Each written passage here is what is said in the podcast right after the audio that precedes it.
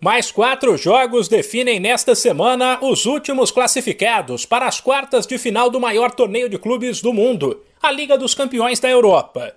E em três deles não dá para apontar um favorito para ficar com a vaga. Isso porque nos duelos de ida não houve vencedor. Nesta terça, o Ajax recebe o Benfica, depois do empate por 2 a 2 em Portugal. Enquanto na Inglaterra tem um jogaço entre Manchester United e Atlético de Madrid Duelo entre equipes que na Espanha ficaram no 1 a 1. Sem esquecer que a Liga dos Campeões abandonou o uso do gol fora de casa como critério de desempate, o que deixa as disputas ainda mais abertas.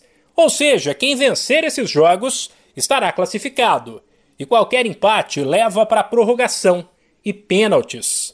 Ambas as partidas começam às 5 da tarde, no horário de Brasília, assim como os jogos da quarta-feira quando a Juventus, depois de empatar por 1 a 1 fora de casa contra o Vila Real, receberá os espanhóis em Turim. O outro duelo das oitavas da Liga dos Campeões, na quarta, é o único no qual dá para prever quem se classifica. Não apenas porque o Chelsea é o atual campeão, mas porque ele vai encarar uma equipe de menor expressão, o Lille, na França, e porque ele venceu em casa por 2 a 0, portanto pode perder por um de diferença. Depois, um sorteio vai definir os confrontos das quartas de final da Liga dos Campeões.